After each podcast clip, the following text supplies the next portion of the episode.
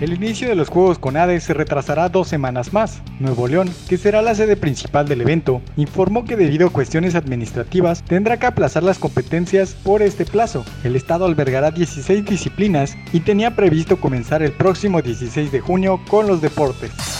Pasamos a otra información. Los Rayados de la Liga MX tendrán un partido amistoso contra el Cancún FC en el estadio Andrés Quintana Roo. La directiva de la Ola Futbolera informó que el partido será el sábado 26 de junio a las 20 horas y habrá acceso al público, con límite de aforo.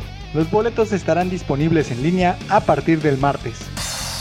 Por último, el tenista Estefano Tsitsipas reveló que su abuela falleció el día que jugó la final de Roland Garros. El griego contó que se enteró de la noticia cinco minutos antes de salir a la cancha y enfrentar a Novak Djokovic. Tsitsipas perdió la final